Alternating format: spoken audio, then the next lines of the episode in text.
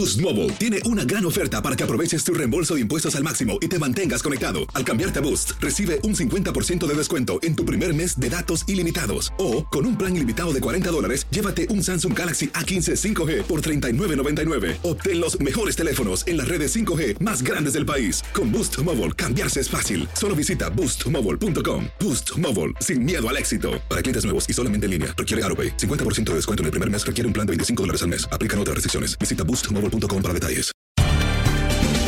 Bienvenidos al podcast de Buenos Días América, la revista radial más completa para los hispanos. Política, salud, economía, tendencia y deporte son algunos de nuestros temas. Bienvenidos.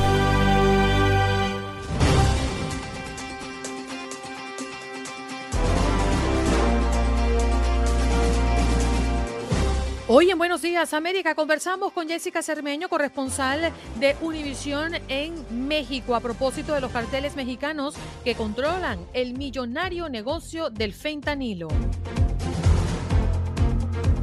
Además, Aide Domínguez, psicóloga clínica y experta en inteligencia emocional, viene a nuestro programa para hablar de cómo tenemos una relación saludable con las redes sociales según la psicología.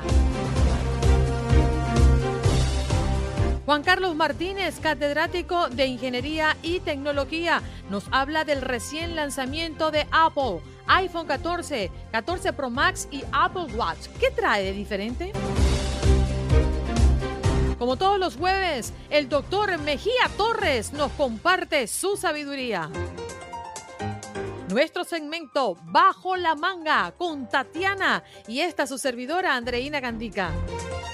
Aldo Sánchez en los deportes para hablar de que hoy comienza la temporada de la NFL. Mucha emoción en el fútbol americano en los Estados Unidos. También resultado de la Liga de Campeones en su jornada de este miércoles. El béisbol de las grandes ligas y lo que ha ocurrido en su jornada del día de ayer. Además, la Liga Mexicana y todo lo que respecta al US Open, sus resultados del último Grand Slam de tenis del año. ¿Qué pasó? ¿Qué pasó? ¿Qué pasó? Mientras usted dormía. Mientras usted dormía.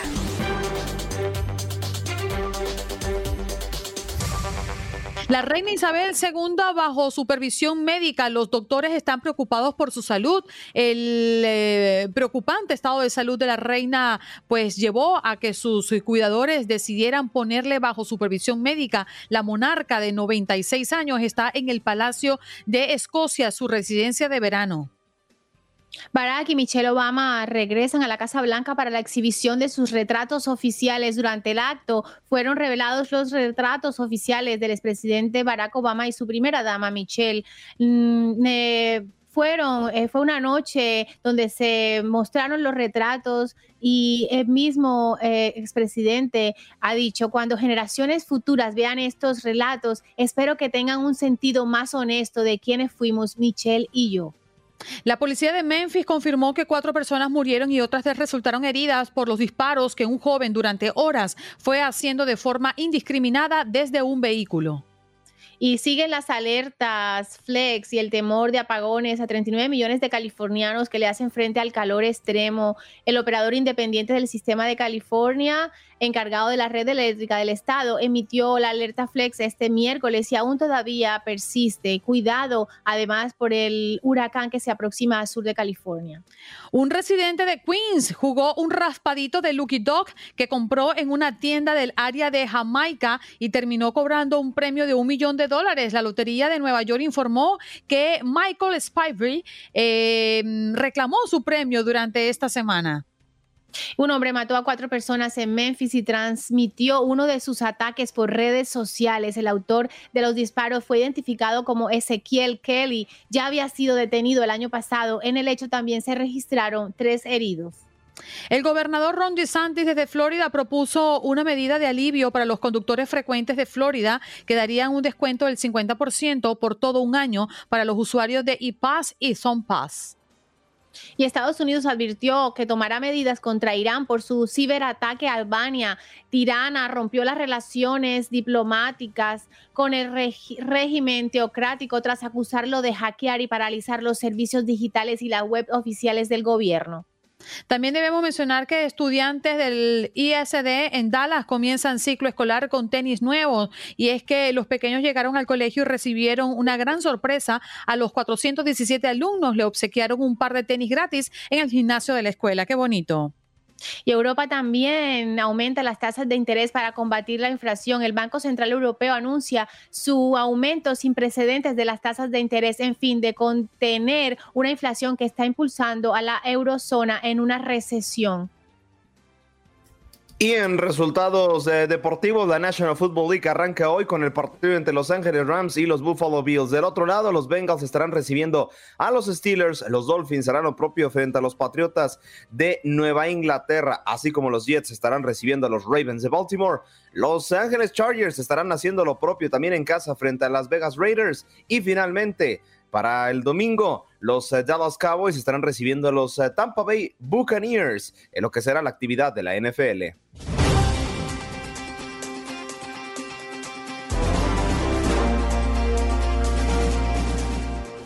Nos vamos de inmediato con nuestra próxima invitada. Ella es Jessica Cermeño, corresponsal en México de Univisión. Qué bonito verte, Jessica. Muchas gracias por conectar con nosotros esta mañana. Gracias a ustedes, qué bueno que me tienen por acá, yo muy feliz y qué bueno que me puede conectar así.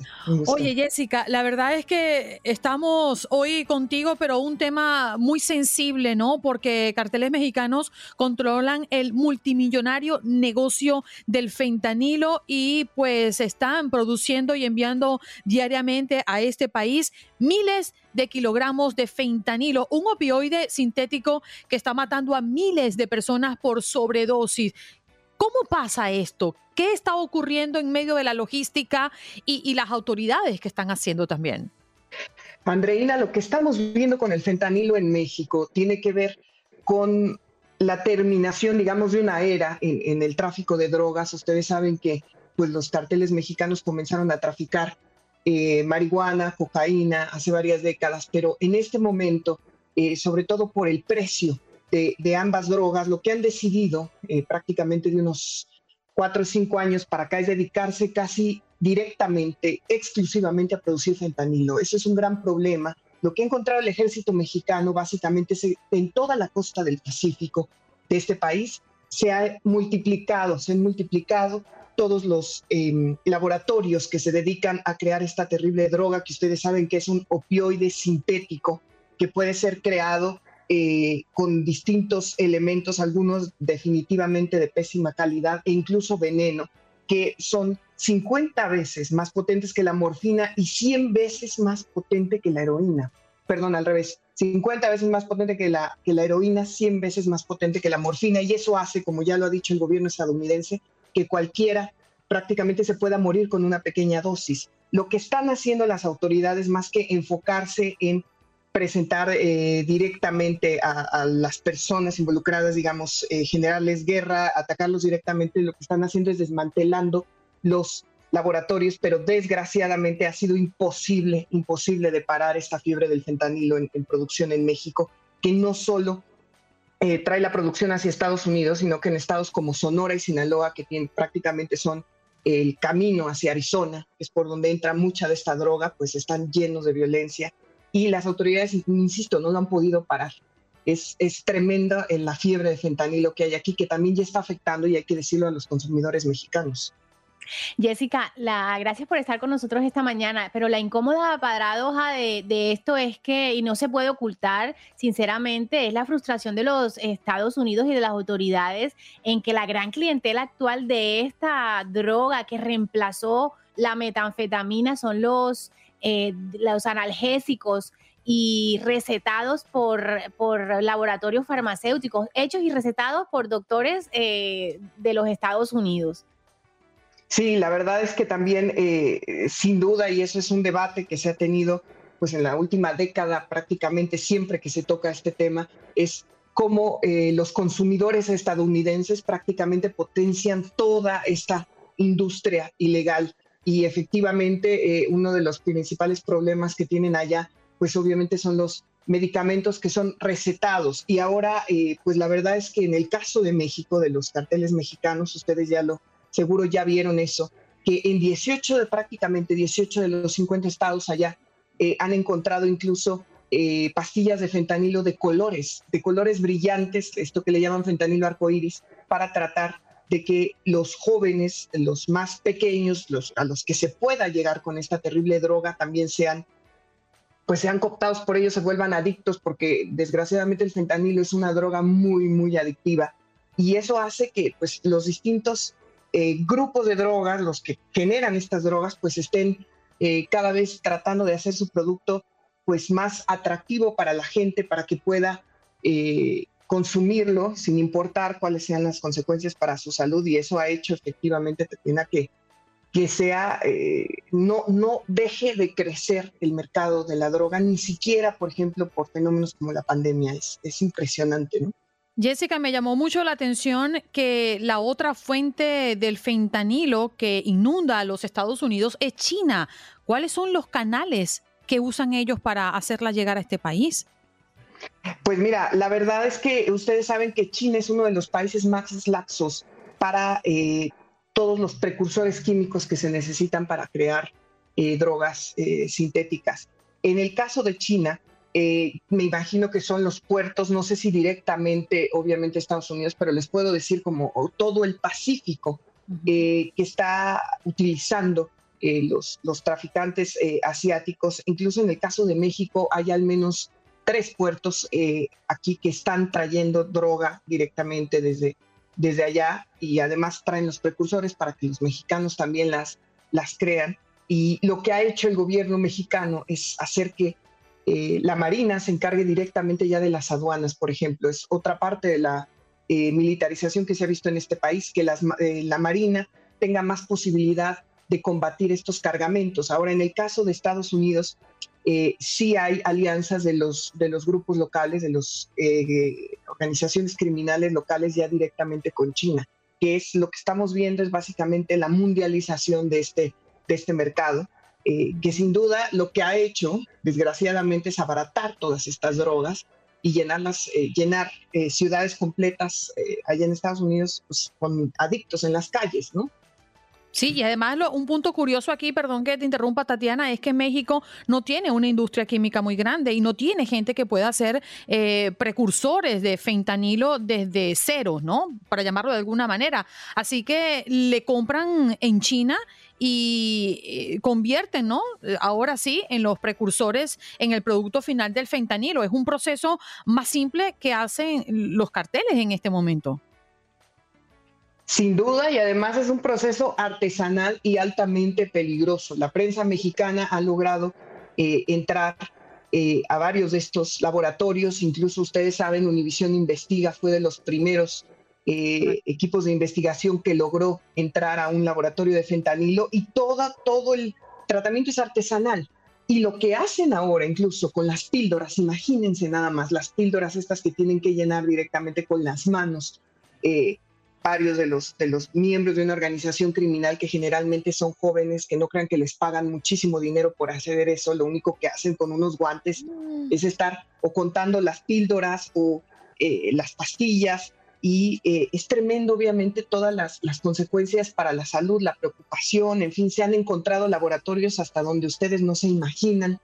Eh, ha habido definitivamente un boom de producción de fentanilo y nada más les doy un dato no solo de fentanilo, porque la ONU apenas en junio eh, determinó que México es el principal productor de drogas sintéticas en el mundo por el nivel de incautación que ha habido en los últimos años. Obviamente eh, están mencionando una crisis eh, ya tremenda por las drogas sintéticas aquí, pero el, el, fentanilo se ha convertido sin duda en el principal producto de exportación de estos cárteles, por ejemplo el cártel de Sinaloa, que antes se dedicaba a, exportar otro tipo de droga, pues prácticamente pareciera que ya solo se están dedicando a estos, a este tipo de opiazos eh, eh, sintéticos eh, que les ha traído muchas más ganancias y que son pues lo más demandado en este momento allá en Estados Unidos. Sí, Jessica, para redondear este tema que el cartel de Sinaloa está utilizando a la ciudad de San Diego, según el fiscal asistente Sherry Hudson, de fue la ciudad principal para ingresar todo el fentanilo que viene desde el cartel de Sinaloa desde México. Y es muy preocupante, las autoridades están alarmadas porque ya van más de 100 mil personas que han sido intoxicadas y se han muerto por, por este eh, droga sintética. De verdad que es imparable, es algo que, nos preocupa a todos. Y estamos recibiendo alertas, incluso de los de aquí en la Florida ya empezamos a recibir alertas de las escuelas y de, y de todo el personal de la comunidad para tener en cuenta estas pastillas que dices tú, tricolores o, o que, que, están seduciendo a los jóvenes y niños. Sí, el tiempo se nos acaba, Jessica, pero también debemos decir que un distribuidor de pastillas sinaloense dice que comenzó a traficar fentanilo como un pequeño proyecto y ahora asegura enviar en promedio 30 mil pastillas cada mes. En Sinaloa hay cientos miles, como él dice, porque el fentanilo se ha convertido en la droga de moda en el mercado de los narcotraficantes sinaloenses para fabricar, comprar, revender y también enviar a este país, a los Estados Unidos. Jessica, gracias por estar esta mañana con nosotros. Un tema sumamente delicado y como por ahí también lo conversaba uno de nuestros oyentes que ha dejado su comentario en nuestro chat de YouTube, creo yo, eh, pues dice que esto está desatado en los Estados Unidos. Hay que hacer algo. Lo que se está haciendo no es suficiente. Gracias por estar con nosotros. Gracias a ustedes y, solo recuerden que son millones las pastillas de fentanilo las que están entrando porque son muy pequeñas. Es muy fácil en realidad. Muy fácil.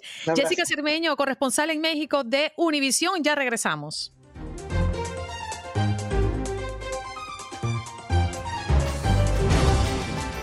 Nos vamos de inmediato a recibir a nuestra invitada, ya la habíamos presentado, Aide Domínguez, psicóloga clínica. Aide, qué bonito escucharte de nuevo, tiempo sin conversar. Un placer, un placer inmenso para mí estar con ustedes y poder contribuirles. Así como dices, mucho tiempo sin saber de ustedes, pero muy complacida de estar en su espacio. Oye, Aide, ¿cómo podemos tener una relación saludable con las redes sociales? Sabemos que hay comentarios, críticas y quizás eh, eh, señalamientos que nos pueden afectar emocionalmente. Claro que sí, las redes sociales son ya un invento que ah, se van a quedar con nosotros. El tema está en cómo nuestra mente las recibe, cómo las procesa y también el significado que le damos. Lo importante acá es el autocontrol, el que sepamos que la vida virtual no tiene directamente o no es proporcional a la vida real. Tenemos que entender que la vida real necesita atención, enfoque y que estemos presentes o el famoso mindfulness y también que no podemos descuidar nuestros vínculos, nuestras relaciones que son tan importantes por las conexiones virtuales que sí importan, pero nunca más de, que las personas que tenemos frente a frente. Te escuchamos, Tatiana. No estás en mute. A ver, tú también. Ay, de gracias por conectarte, ya estoy aquí. Bueno, eh, una cosa importante es eh, que la vida virtual, pues tengamos una imagen, cierta imagen que compartimos casi siempre de cosas felices, ¿no? No mostramos la parte negativa nunca, pero sí eh, de igual manera sabemos y somos conscientes de eso, pero cualquier comentario negativo enseguida nos afecta. Hay personas que lo llevan mejor que otros. ¿Cómo podemos, qué tips se pueden tener para, para intentar que no, que no nos toque tan, tan fuerte? Claro, mira, las personas que te rechazan o que te odian, incluso como se les dice, haters, están en todos lados. Lo que pasa es que por la virtualidad se dan el permiso o más licencia para maltratarte y ultrajarte. Ante estas personas hemos de entender que es parte de la humanidad, que es parte pues normal de la convivencia entre personas, que se agredan, que, no te, que yo no te guste o que tú no compartas mis ideas y que habrá personas que no tienen diplomacia ni educación y te van a ofender. Yo entiendo que para tú tolerar el, el heirismo de las redes sociales has de tener un muy buen concepto personal y no personalizarlo todo porque esa persona está maltratándote por lo que tiene dentro, no necesariamente porque tú eres lo que está diciendo. No podemos asumir que todo lo que me están escribiendo, todo lo que me rechazan o con lo que van a, a maltratarme, se cumple en mí. El otro tiene un cerebro único, una autonomía para pensar lo que quiera y muchas veces yo voy a ser el objeto de esos esquemas de pensamiento distorsionados, enfermos incluso o alterados por su, su realidad de vida. Entonces, las redes hay que saber tomar y hay que saber dejar. No todo es literal, no todo es tal cual lo vemos, no todo es tal cual nos lo escriben. No todo es tal cual lo vemos en visuales, videos o fotos. Entonces hay que saber discriminar este asunto. Y a la gente que no, yo no le gusto, aceptar que yo no les gusto. No tengo por qué ser la adoración de todo el que esté como contacto mío. Y la verdad es que ayer lo conversábamos justamente Tatiana y yo en, nuestras reuniones de producción y yo le decía a Tatiana, eh, yo creo que también está directamente relacionado a que estoy expuesta en los medios de comunicación desde hace 27 años para acá. Para mí ya es normal que la gente hable de mí bien y mal. Pero también yo le decía a Tatiana, eh, cuando alguien me agrede, cuando alguien viene que además ni me conoce, simplemente me escucha en la radio o me ve en las redes sociales, no sabe realmente quién soy yo, porque lo que ven allí no es lo que soy yo en esencia. Eh, es un problema de cada uno de ellos. Tienen frustraciones, tienen problemas personales que quieren desahogarse y pues señalar y, y, dañar a otros. Yo, yo siento que cuando alguien me agrade, mm, internamente digo, pobrecito, ¿no? O sea, debe tener muchos problemas como para usar una red social y venir a señalar o a maltratar a alguien. Peor aún, Andreina, las personas que se escudan en cuentas anónimas con tal de decirte cosas tan hirientes, malas palabras, eh, desconsideran mucho tu persona, usan términos tan inadecuados, tan poco eh, eh, adultos, por decirlo de alguna forma. Y como tú tienes esa línea de pensamiento, yo la comparto igual tenerles misericordia y pensar si esa cabeza se permite maltratarme a ese nivel, es porque lo que tiene dentro es muy pobre está muy podrido, está muy enfermo, porque de algo bueno, de una persona con buen concepto y con salud mental, no salen ese tipo de maltratos verbales o de escudarse en una red anónima para maltratarme. Definitivamente que no. Doctor, aquí hemos visto varias opiniones y nos dicen algunos que definitivamente no tienen, no tienen redes sociales, otros definitivamente también les preocupa esos comentarios negativos porque le recaen en su familia, ¿no? En sus hijos, en sus niños, en la gente que convive con ellos y no solamente pues te puede molestar a la persona que se le hace el comentario, sino también a tu alrededor que no saben cómo manejar. Entonces la situación es como, la línea es muy delgada. Sí, es cierto. Yo entiendo que tenemos que hablar con nuestras familias cuando tenemos un nivel de exposición importante. Si tenemos ya un, rol público, como por ejemplo Andreina, que es comunicadora, es importante que la familia sepa que esto va a pasar y que cuando suceda no pueden ahogarse en un vaso de agua ni tomarlo a literal, sino más bien entender, como hemos ya hablado, que hay personas inescrupulosas, mal educadas y enfermas que van a tirar sobre mí toda su frustración y toda su inconformidad. Por lo tanto, ¿quién sabe realmente quién yo soy y cuál es mi esencia? Mi familia, mis amigos, y algunos colegas. Por lo tanto, a esa gente que es en mi, primer, mi primera línea de vinculación, yo no les tengo que dar explicaciones porque saben quién yo soy y no me van a malinterpretar y es al final la gente con la que yo me quedo cuando yo dejo de estar en redes, dejo de publicar porque con esa gente yo vivo, yo duermo, yo comparto y son las más importantes que debemos siempre, siempre cuidar y preservar. Algunas de las opiniones de nuestra gente, Tony Alvarado dice cobardía, Carlos Nava dice uno es amo de lo que calla y esclavo de lo que habla. No suban todo en las redes. Eh, Consuelo López, la experiencia, Andreina, y también dice, nada es lo que parece y siempre hay tres verdades. Aide, qué bonito escucharte de nuevo. Ya extrañaba que pasaras por el show. ¿Te, ¿Te encuentras en Puerto Rico o aquí en Estados Unidos? No, no, yo estoy, en Dominicana, yo estoy en Dominicana. Te aseguro que cuando esté por Miami te voy a visitar, voy a, hablar con Tatiana y voy a visitarles. Yo encantadísima de poder contribuirles y de aportar a la audiencia hispana. Seguro, Aide, muchas gracias. Un abrazo para ti, cariño. Seguro. Buen día, bye bye. Aide Domínguez, psicóloga clínica y experta en inteligencia emocional, cómo tener una relación saludable con las redes sociales según la psicología.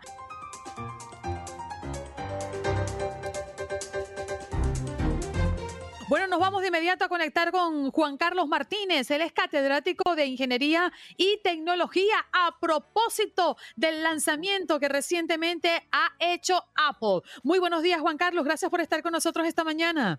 Buenos días con todos, un gusto. Bueno, estamos hablando del iPhone 14, del 14 Pro Max y de Apple Watch. ¿Qué es lo más atractivo que ha lanzado Apple para los que son amantes de la tecnología? Como tú bien mencionas, son tres tecnologías que traen en este evento. El evento que pasó ayer fue un evento que trajo muchas eh, innovaciones. Lo más importante es el iPhone Pro y el iPhone Pro Max. El iPhone 14 como tal no tiene muchos cambios excepto por lo que es el tamaño y el diseño. Si recordamos, en el iPhone 13 teníamos el iPhone mini, que era la opción más económica y más pequeña, pero esta opción ya fue descartada en esta nueva generación. El iPhone mini ya no existe y dio camino a solamente dos versiones. Eh, según el estudio del mercado, la gente prefiere los iPhones de pantalla más grande. Entonces tenemos el iPhone 14 regular de 6.1 y el iPhone eh, Plus, que es el de 6.7. Lo equivalente en la versión profesional es el iPhone Pro y el iPhone Pro Max, que tienen las mismas dimensiones, pero traen unas, unas uh, unos features que son mucho más, mucho más ricos. Gracias por conectarte. Eh, depende del tamaño de la pantalla, de las aplicaciones. Eh, los usuarios pues deciden por comprar una, un aparato u otro. También vemos que han traído nuevas features para los relojes, que además son eh, que se puede bucear con ellos, ¿cierto? Hay una versión de reloj que se llama el, ah, el, Apple Watch Ultra, que es la que le llaman the rugged version, como la versión dura, la versión de aventura, para aquellas personas que hacen eh, hiking, que hacen buceo. Es, una, es un reloj que te permite tener mayor tiempo de duración, son más, tiene una, un screen más fuerte que aguanta más impactos, tiene mejores controles de touchscreen y lo más interesante es que han pensado en todo, han pensado incluso para aquellas personas que hacen deportes de, nieve, donde usan guantes, están, los botones están eh, accesibles incluso si tuvieras guantes. Ahora, en cuanto al celular, la versión Pro tiene un feature eh, que la gente lo ha estado pidiendo por mucho tiempo de cómo poder comunicarte con el satélite. Siempre que nosotros tenemos una emergencia o a veces vamos por un lugar, incluso dentro de Estados Unidos, si estás yendo por las montañas, por Colorado, por Nevada, hay partes donde la recepción es malísima, sin importar qué, proveedor tengas, a veces perdemos señal. Entonces, imagínate que se te daña el carro ahí no hay quien venga a auxiliarte, o estás haciendo un deporte de aventura y te lastimaste y estás en un lugar inhóspito. Entonces, el nuevo iPhone contiene una versión, contiene un feature, la, versión Pro contiene un feature que te permite conectarte a los satélites. Entonces tú puedes mandar mensajes de emergencia y, las personas que están cerca pueden recibirlo y pueden obtener tu ubicación y darte una ayuda. Es un servicio que va a tener un costo, pero por los dos primeros años Apple lo está dando gratis con el iPhone 14 eh, Pro. Y el Pro mm, Max. O sea, que con esa conexión satelital, Juan Carlos, no puedes llamar a cualquier persona o sí además de, las, de los números de emergencia? Eh, es un servicio de SOS, o sea, sería para los números de emergencia. Mm, de acuerdo. Ahora, mi otra interrogante es porque recuerdo que previo al lanzamiento de, del iPhone 14, creo que con el, con el iPhone 13, eh, había mucha expectativa por la cámara, porque se decía que Samsung, por ejemplo, siempre tenía una mejor cámara, que las cámaras de noche en, iPhone eran terribles, y esto lo han ido mejorando poco a poco. Inclusive se incorporó en el iPhone, previo al iPhone 14, la modalidad de cine, que a muchos nos encanta, esa modalidad para cuando hacemos nuestros videos. Eh, con referencia a la cámara como tal, ¿hay alguna novedad en este iPhone 14 o 14 Pro Max? La, la, mejora más grande que vas a encontrar, Andreina, es en el iPhone Pro Max y en el iPhone eh, Pro. Ambos traen la cámara de 48 megapíxeles, que es una, una aventura grande en la que se está lanzando iPhone, porque ellos no son, no son muy, digamos, ambiciosos en cuanto a cámara. Entonces, es un upgrade bastante grande, pero el upgrade aún más grande que vas a encontrar es en los selfies. Los selfies, por lo general, tenían una cámara de baja luz. Estas tienen unas cámaras con alta luminosidad. Incluso en lugares oscuros podrías tener una mejor calidad y la cámara sube a 12 megapíxeles Claro, las, vemos siempre que las actualizaciones eh, van en pro de, de, de hacer videos, de contenido, de hacer fotografías y casi que reemplazó el iPhone las cámaras tradicionales, ¿no? Porque ya cuando viajamos solamente usamos los, los teléfonos. Otra cosa, las actualizaciones son importantes ah, de cara a cuando adquirimos un nuevo teléfono, ¿cierto? Cada vez que nos las pide Apple debemos hacerla. Sí, hay un poquito de controversia ahí por lo que pasó anteriormente en cuanto que iPhone ah, hacía que los teléfonos eh, más viejos tuvieran actualizaciones que los hicieran más lentos, pero todo eso ha ido mejorando y el nuevo sistema operativo de iPhone trae unas actualizaciones muy buenas. Sobre todo, de nuevo, viene por el lado del iPhone, iPhone Pro y el Pro Max. Trae un feature que se llama Dynamic Island. No sé si lo han escuchado, que es la isla dinámica, que en la parte de arriba tiene un centro de notificaciones que es dinámico, quiere decir que se agranda o se reduce dependiendo del tamaño de las notificaciones, es interactivo, o sea, tú puedes interactuar con él al mismo tiempo. Imagínate que estás jugando un videojuego y estás esperando por tu Lyft o tu Uber, te aparece la notificación ahí y tú puedes incluso textear al, al, driver, mientras que todavía tienes la aplicación del videojuego enfrente tuyo, o estás leyendo un email y, te, y, quieres cambiar de canción, en ese pequeño Dynamic Island puedes cambiar la canción y puedes seguir leyendo el libro o ebook o lo que te plazca. Como pasa con otras aplicaciones que nos permiten usarlas y escucharlas mientras que hacemos otra actividad en, el teléfono, como pasa actualmente con el WhatsApp. Tú escuchas un audio, eh, un, sí, un audio en WhatsApp y si te sales de WhatsApp y está corriendo, tú sigues viendo páginas web y estás escuchando ese voice que te enviaron por esa, eh, por esa aplicación. Juan Carlos, gracias por hacernos este update de lo que está pasando con Apple y su reciente lanzamiento. Un gusto estar con ustedes. Seguro, ahí está, don Juan Carlos Martínez, catedrático de Ingeniería y Tecnología, hablándonos del lanzamiento de iPhone 14, 14 Pro Max y Apple Watch, que ya ustedes vieron los detalles y la diferencia de lo que teníamos antes. Ya voy corriendo, creo yo, a comprarme el 14 solamente por la cámara. Eso me encanta, eso me gusta.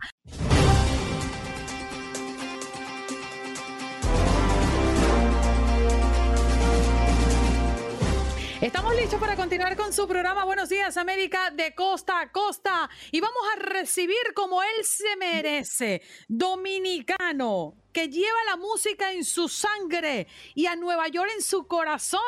Así lo recibimos, doctor Mejía Torres.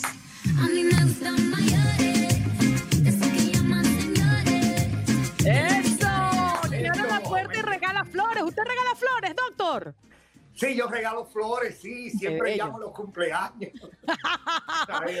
Buenos días, doctor. Voy a visitar a su linda Nueva York la próxima semana, ¿eh? Ah, no, pero tienes que llamarme porque tenemos que compartir, pero me imagino que viene el whole family, toda la familia. No, voy de trabajo. Ah, difícil eso, porque cuando tú estás en una atmósfera de trabajo no hay quien te ve el pelo. Sí, señora, así son las cosas. ¿Pero qué trae, doctor, en la mañana del día de hoy? Bienvenido a su show. Bien, pero primero, las damas primero, ¿verdad? Tú y ahora, Tatiana, ¿cómo estás? Don Jorge Acosta, Aldo. ¿Y qué pasa? Que no veo la estrella de Colombia ahí. Colombia está trabajando por allá por el network. No se cansa de hacer dinero. Don Max Pérez Jiménez, la voz de noticia, un abrazo. Bueno, hoy traigo muchos temas, pero voy a tratar básicamente temas que son mitos de la medicina. Por ejemplo, ustedes saben lo que es el herpes zóster, la culebrilla. Sí, claro. Hay una tradición, un viejo mito de la medicina, que cuando a una persona le da culebrilla en la zona abdominal, si la culebrilla le atraviesa el cuerpo, dicen que lo mata. Eso es un mito que vamos hoy a desmembrar aquí. Vamos a desmitificar. ¿Por qué? Porque el herpes zóster ataca las fibras nerviosas, por eso que da un dolor tan intenso. Entonces, cuando ataca la zona abdominal, cabalga sobre los nervios intercostales y que resulta que los nervios intercostales no le dan la vuelta al cuerpo. Por tanto, la culebrilla nunca jamás, el herpes zóster o shingle, como dice en inglés, va a atravesar al cuerpo, jamás. Es decir, ya eso, ese mito queda destruido aquí mismo con la lógica médica. Eh, voy a repetir, el herpes zóster ataca los nervios intercostales. Cuando ataca la zona abdominal o, o torácica baja. Entonces, como está sobre los nervios intercostales y los nervios intercostales no cruzan el cuerpo, pues la culebrilla nunca va a atravesar el cuerpo. Otro mito, por ejemplo, el virus de las paperas. ¿Lo han escuchado ustedes ese virus? Sí, lo he escuchado, las paperas. Exacto. Las paperas que normalmente comienzan atacando las glándulas parótidas que están aquí detrás de la, de, en el ángulo de la mandíbula, ahí detrás del lóbulo de las orejas. Esas glándulas que están ahí salivales se llaman parótidas. La inflamación es parotiditis. Ahí se alberga básicamente el virus de las paperas, en plural. No es papera en singular, es paperas, así en plural. ¿Qué ocurre? Mucha gente dice, tiene que estarte tranquilo porque se te bajan las paperas.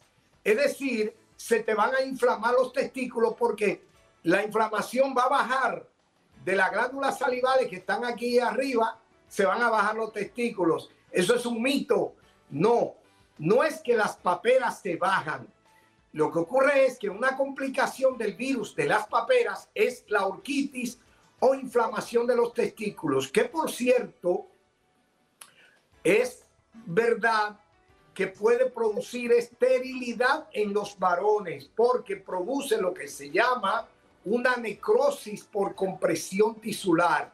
Eso traducido en lenguaje de arroz y habichuela quiere decir que hay una muerte del tejido por compresión, por la inflamación. Lo mata, es como tú estrangularlo. Exactamente. Cada célula es un tejido vivo independiente. Así como si a usted lo estrangula, se muere porque no le pasa oxígeno, cuando usted agarra una célula y le impide el paso de oxígeno, se muere, así de sencillo. No llegue tarde a casa. E, exactamente. Muy bien. Otro mito es que justamente en mi página me preguntan, doctor, ¿de dónde sale esa mucosidad cuando yo tengo una gripe o tengo una neumonía, una bronquitis? ¿Es que el virus produce moco? No. Le voy a decir, y esto es una pregunta que me hicieron ayer y me pareció interesante para ventilarla en este programa que es de cobertura nacional. Ese moco lo produce nuestro cuerpo porque nosotros tenemos un tejido que se llama tejido mucoso y esas células mucosas justamente están para protegernos. Cuando el organismo siente que entra una partícula extraña, sea un objeto, es decir, material, una partícula, sea un virus o una bacteria, el tejido, las células mucosas forman como una araña, ¿verdad? Digamos así, una tela para envolver el cuerpo extraño y ahogarlo o sacarlo, como arroparlo, como una red, para que no se pueda mover y seguir haciendo daño. Ese moco lo produce tu propio cuerpo. Por eso es que es tan peligroso. Mucha gente que toma sustancias sin control del médico y a veces destruye su tejido mucoso, que es importante para defender el cuerpo. Es decir, esa mucosidad no te la producen las bacterias ni los virus, no, es tu propio cuerpo tratando de defenderse.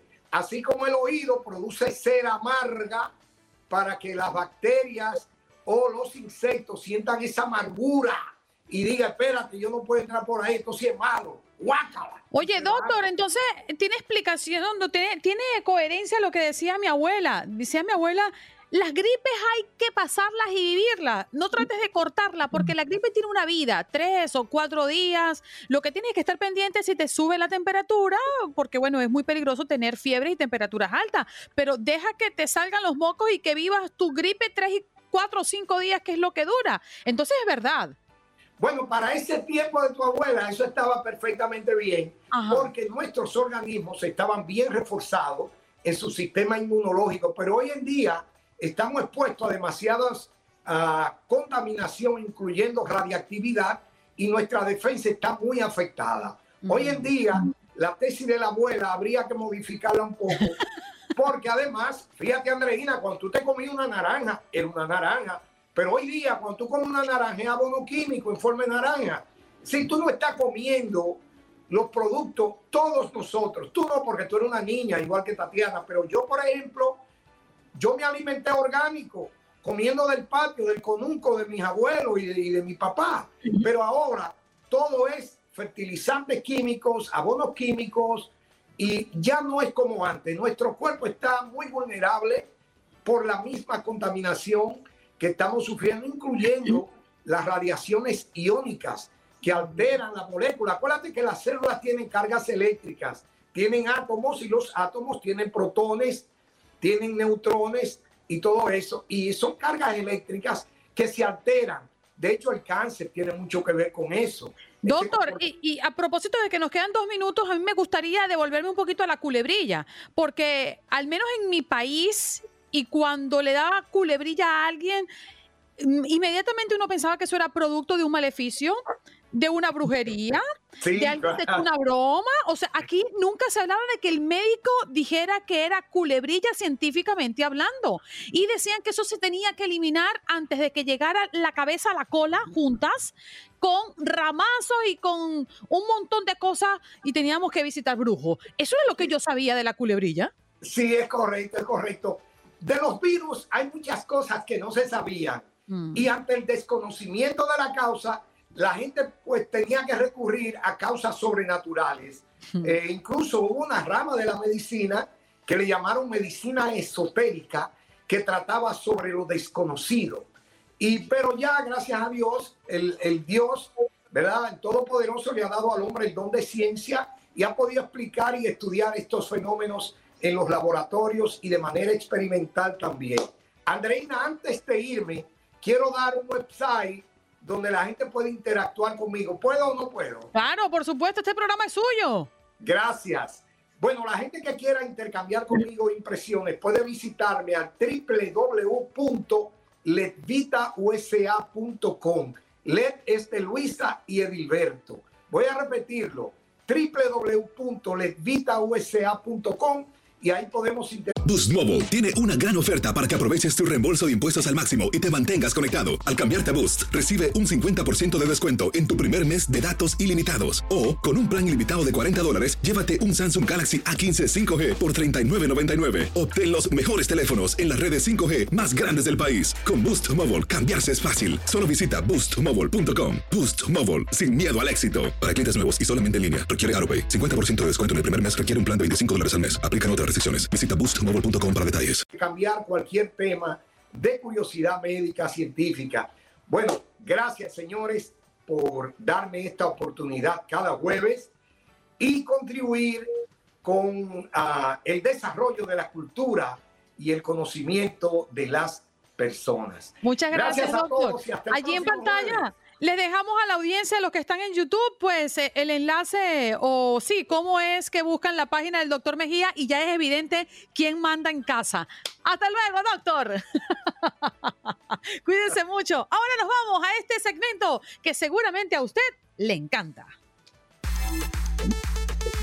¿Qué tienes? ¿Qué tienes? Bajo la manga. Suéltalo, Tatiana, ¿qué tienes debajo de la manga? Wow, yo aquí tengo Neptune Memorial Reef, la ciudad submarina de los muertos. Ay, qué cosa tan loca es esa. sí, pero mira, qué bonito además. Las antiguas columnas vigiladas por leones tallados marcan la entrada de la ciudad perdida, ubicada a 12 metros debajo de la superficie del mar, que también cuenta con caminos de piedra piedras elevadas y ruinas derrumbadas. Cualquier buzo puede entrar. La originalmente llamada Atlantis Memorial Reef Arrecife Atlantis Memorial. Es la ciudad que ah, alberga el cementerio submarino que también funciona como un arrecife artificial patrocinado por Neptune Society o Sociedad Neptuno, una empresa que ofrece servicios de cremación ubicado aproximadamente a 5 kilómetros de la costa de Key Biscayne en Miami. El cementerio submarino fue diseñado por el artista de Florida Kim Brasdell, que inauguró en el 2007 este lugar y este maravilloso eh, ascenso o descenso al final del mar y que puedes tener tu ser querido o que tú mismo puedes ir y poner tus cenizas eh, desde a contratarlo antes de que pueda fallecer, ¿no? Los restos eh, serán cremados y se, se, pone una lápida de hormigón y se ubica en el cementerio submarino donde los buzos pueden explorar o hacer visitas con sus seres queridos. ¿Cómo te parece? me parece extraordinario. ¿Qué misterio recoge el sur de la Florida? Llévalo, Jorgito. ¿Qué tienes? ¿Qué tienes? Bajo la Bueno, tengo debajo de la manga eh, un reconocimiento a un compatriota. Sí, señor. En esta oportunidad quiero hablar del único inmigrante venezolano en Estados Unidos que crea una empresa multimillonaria. Se trata de Alfredo Bamontes, que emigró a Estados Unidos tras haber obtenido experiencia en el sector farmacéutico en Venezuela y en el 2017 eh, confundó Papá una proveedora de servicios para personas de la tercera edad que está valorada en 1.400 millones de dólares. Según la Fundación Nacional para la Política estadounidense, este venezolano es ejemplo de la vitalidad de los flujos migratorios en Estados Unidos. Además, el Centro de Estudios Independiente lo identificó como el único venezolano en la lista de fundados inmigrantes entre el 319 empresas emergentes valoradas por encima de los 2 mil millones de dólares hasta mayo del 2022, conocida como empresas unicornios, porque logran generar ese valor sin cotizar en la bolsa de valores. Aquí el reconocimiento para este venezolano, pero también para todos los que hacemos vida en este país y traemos nuestros sueños debajo de nuestra almohadita y luchamos por lograrlos y por conquistarlos. Este fue mi debajo de la manga del día de hoy. Mm, qué bonito. ¿Qué tienes? Bajo la. Estás escuchando el podcast de Buenos Días América, la revista radial más completa para los hispanos. Escúchanos en las diferentes plataformas: Euforia, Spotify, TuneIn y iHeartRadio. Tu DN Radio. Vivimos tu pasión. Como dicen los grandes, la liga se gana partido a partido. Partido a partido. En Buenos Días América, Contacto Deportivo.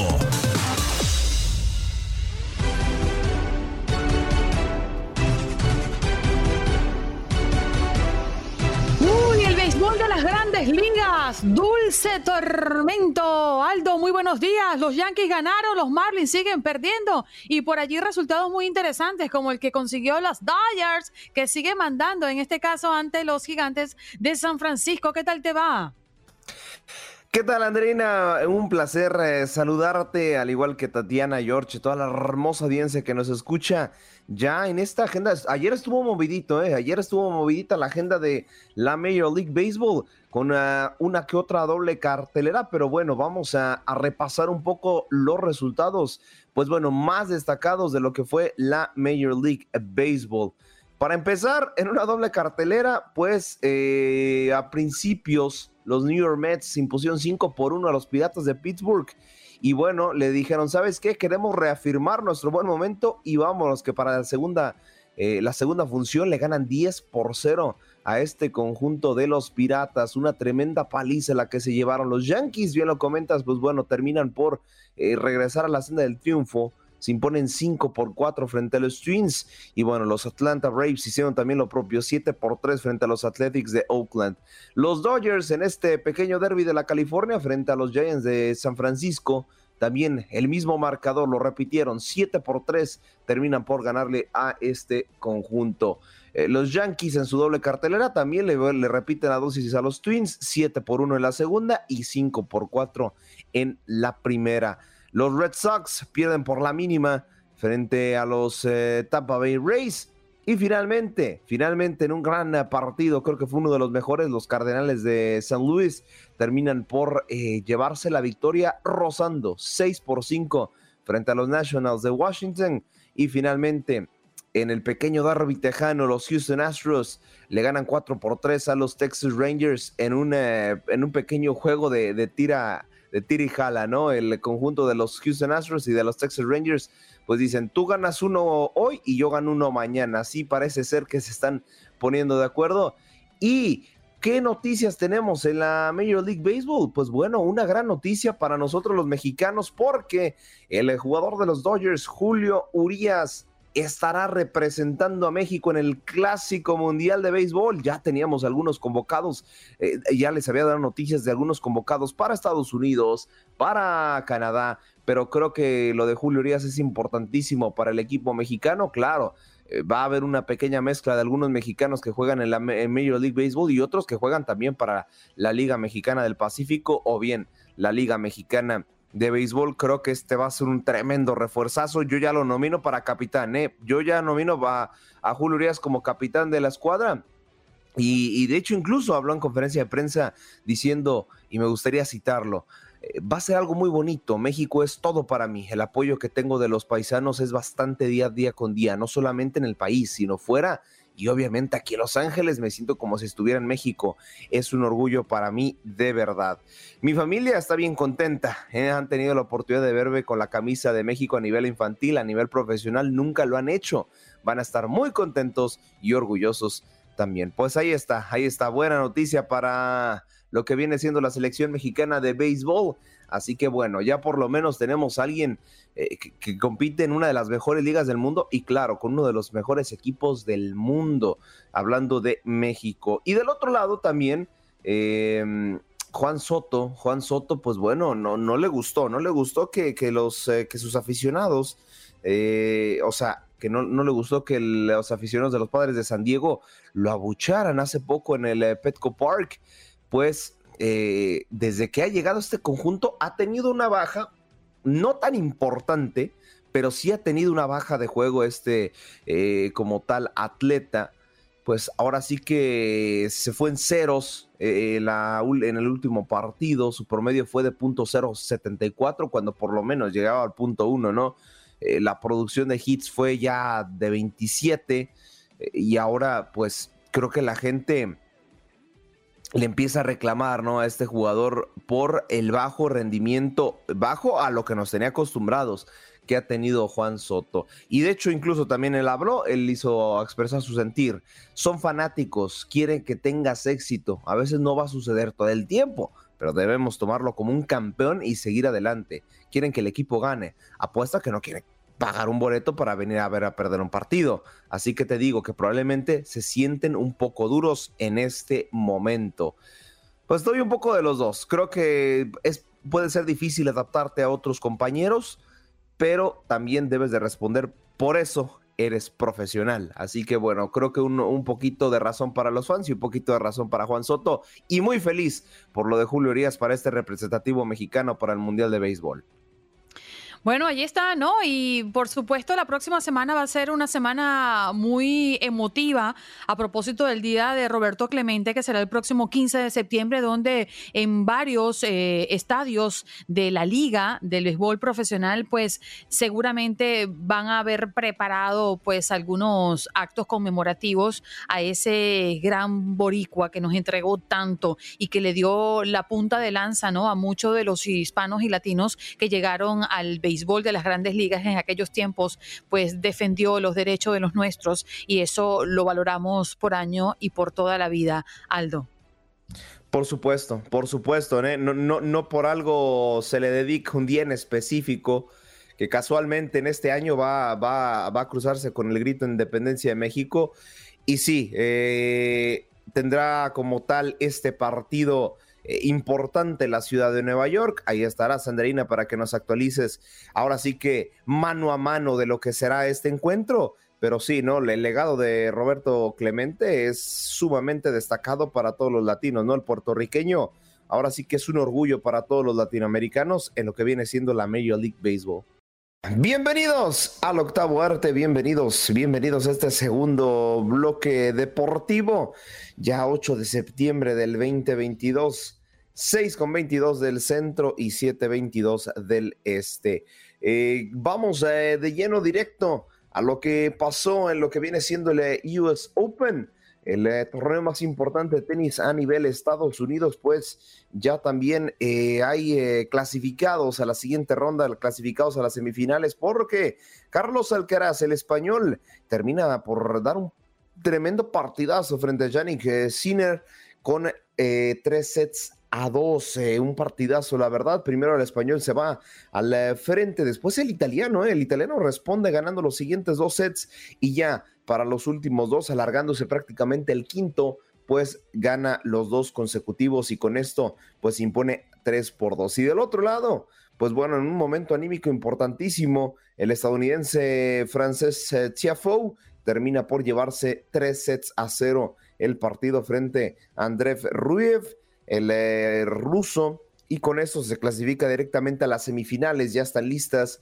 Eh, será Karen eh, frente a Kasper Ruth, la primera llave, y del otro lado, Carlos Alcaraz eh, se estará enfrentando a Tiafoe para la siguiente ronda. En lo que viene siendo el individual femenino, pues Caroline García y Ons Juver se estarán enfrentando en las semifinales y del otro lado Iga Swiatek, la polaca estará haciendo lo propio frente a Arina Zabalenka, la rusa. Así que bueno, por el momento así están definidas las semifinales y bueno, apoyando también a nuestros hermanos latinoamericanos, pues están clasificados en el doble masculino Robert Farah y Juan Sebastián eh, Cabal. Así está la pareja colombiana y del otro lado el salvadoreño haciendo dupla con el eh, neerlandés. Estamos hablando de Marcelo Arevalo con Jean-Julier Roger.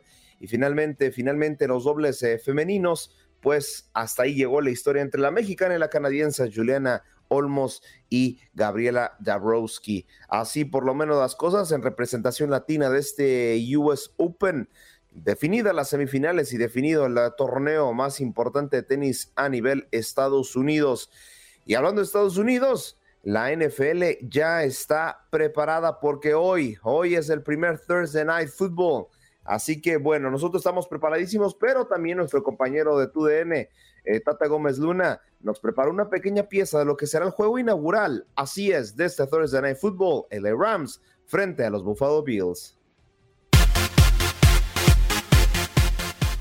Va a tirar, aquí viene el pase, Cooper Cup,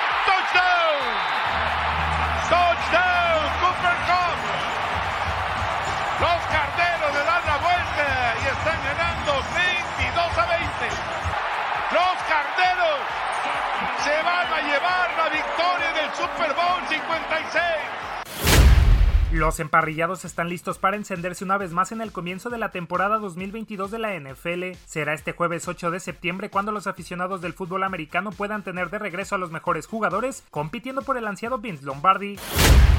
Los encargados de dar el kickoff serán los vigentes campeones Los Angeles Rams, quienes se presentarán con su gente en el SoFi Stadium de Inglewood, California, ante los favoritos para ganar la conferencia americana y llegar al Super Bowl, los Buffalo Bills, en lo que será un auténtico duelo de corebacks entre Josh Allen y Matthew Stafford.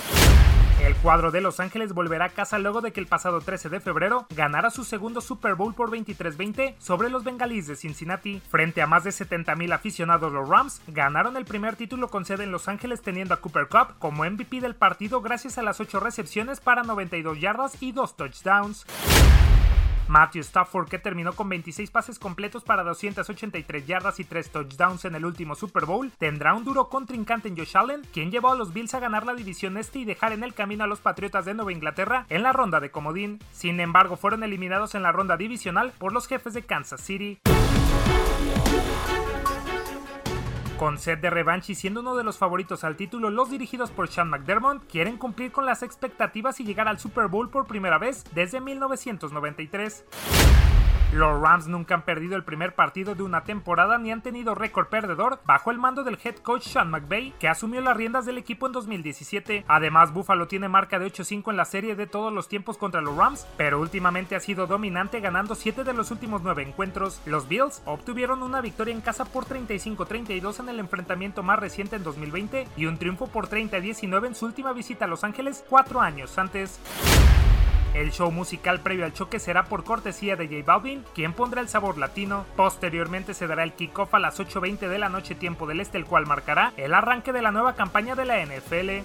La historia se ha escrito, los carneros son los campeones del Super Bowl número 56 después de derrotar a los bengalíes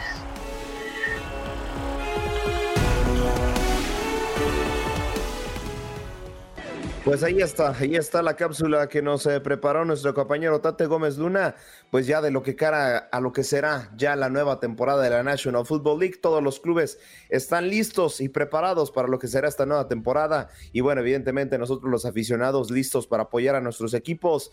Cada uno, cada uno de cara a lo que será esta temporada de la National Football League, que ya lo comentamos desde ayer. Los favoritos están en Los Ángeles, están por ahí en Nueva York y también están por ahí en Chicago. Así que prepárense, prepárense para la nueva temporada.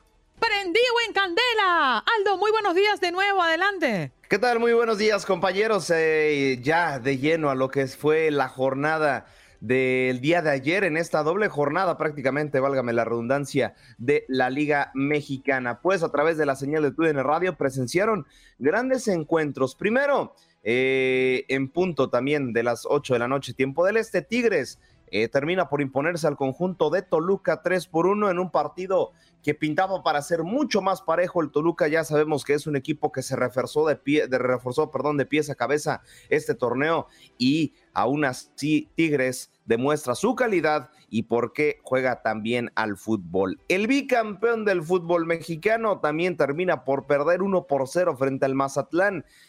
La verdad es que creo que el rojinegro tiene muy poco ya colchón para poder eh, pelear por cosas importantes. Estará recibiendo al Atlético de San Luis la siguiente jornada en el Estadio Jalisco. Después visita un rival durísimo como, los Rayados del Monterrey y termina recibiendo a Necaxa. Ya sabemos lo benévolo que es el fútbol mexicano, pero el Atlas es penúltimo de la general y tendría prácticamente que ganar ya, sí o sí, los siguientes tres partidos para poder clasificarse por lo menos en repechaje. Con eso sería la segunda vez que Atlas queda fuera en este formato del torneo. Y otro partido sumamente importante, los Cholos de Tijuana.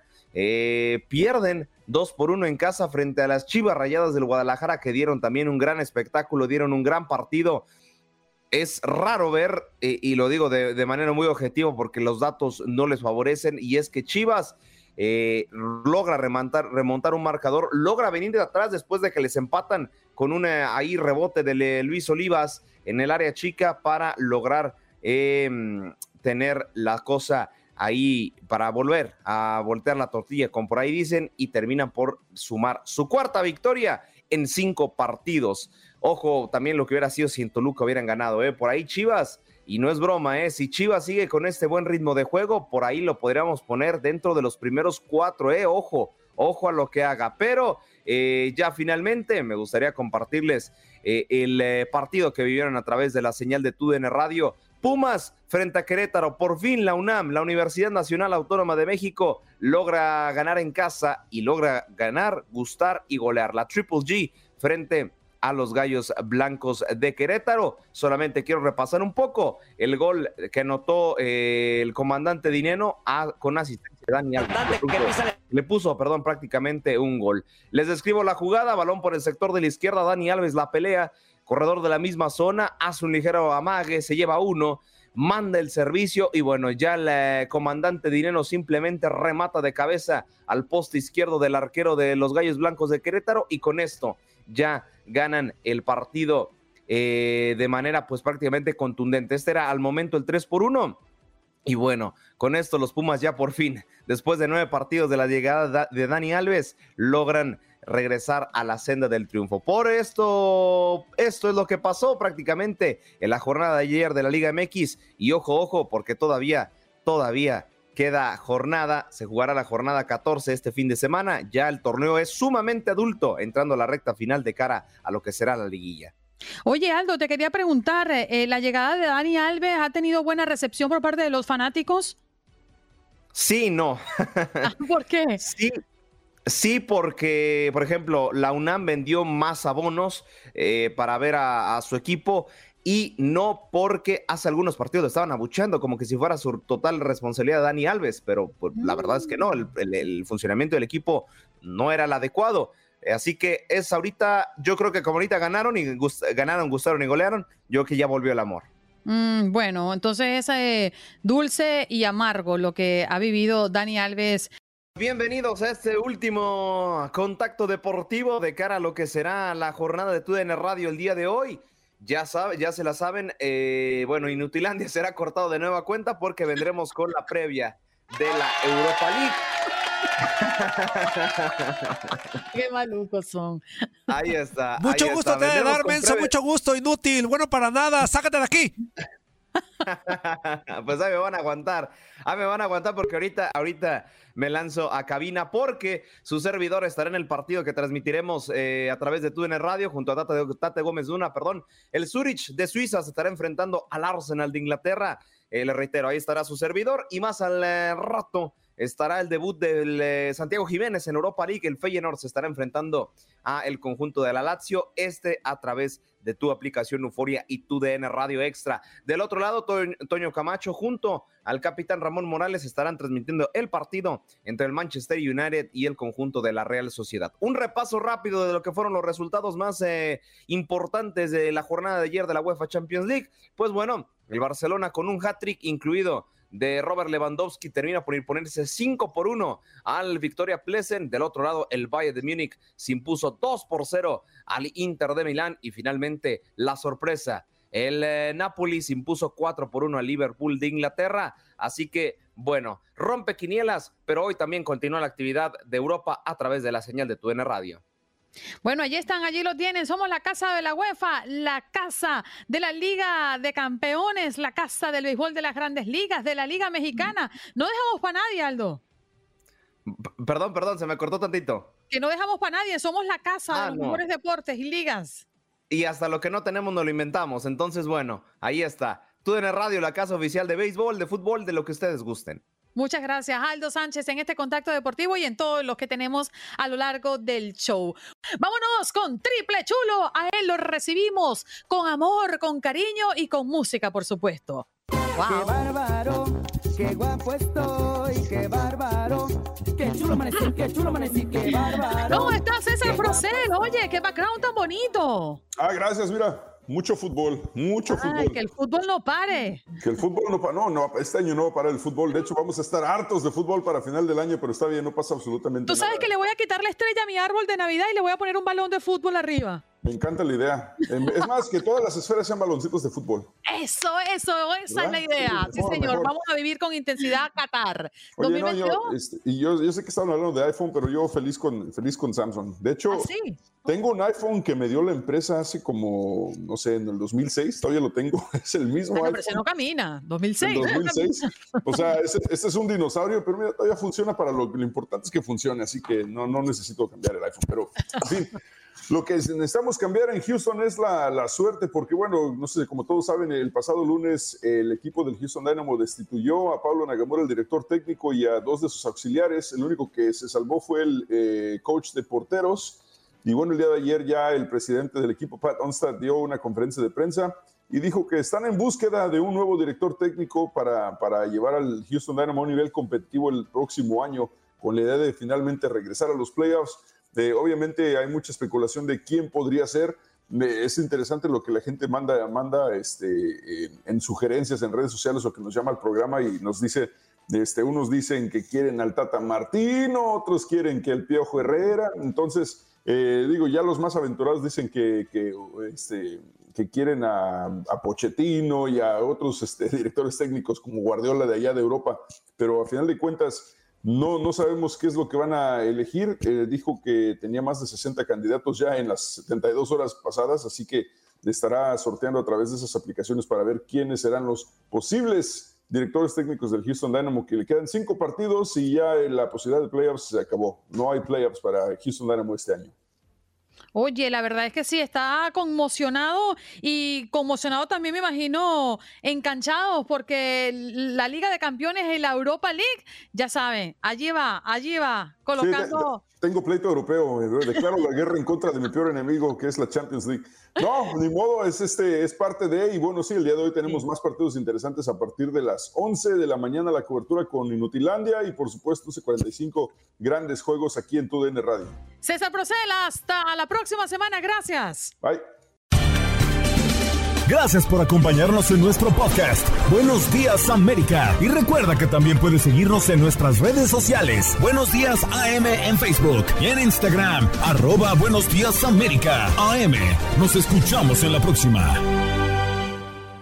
Boost Mobile tiene una gran oferta para que aproveches tu reembolso de impuestos al máximo y te mantengas conectado. Al cambiarte a Boost, recibe un 50% de descuento en tu primer mes de datos ilimitados. O, con un plan ilimitado de 40 dólares, llévate un Samsung Galaxy A15 5G por $39.99. Obtén los mejores teléfonos en las redes 5G más grandes del país. Con Boost Mobile, cambiarse es fácil. Solo visita boostmobile.com. Boost Mobile, sin miedo al éxito. Para clientes nuevos y solamente en línea, requiere AroPay. 50% de descuento en el primer mes requiere un plan de 25 dólares al mes. Aplican otras restricciones. Visita boostmobile.com para detalles.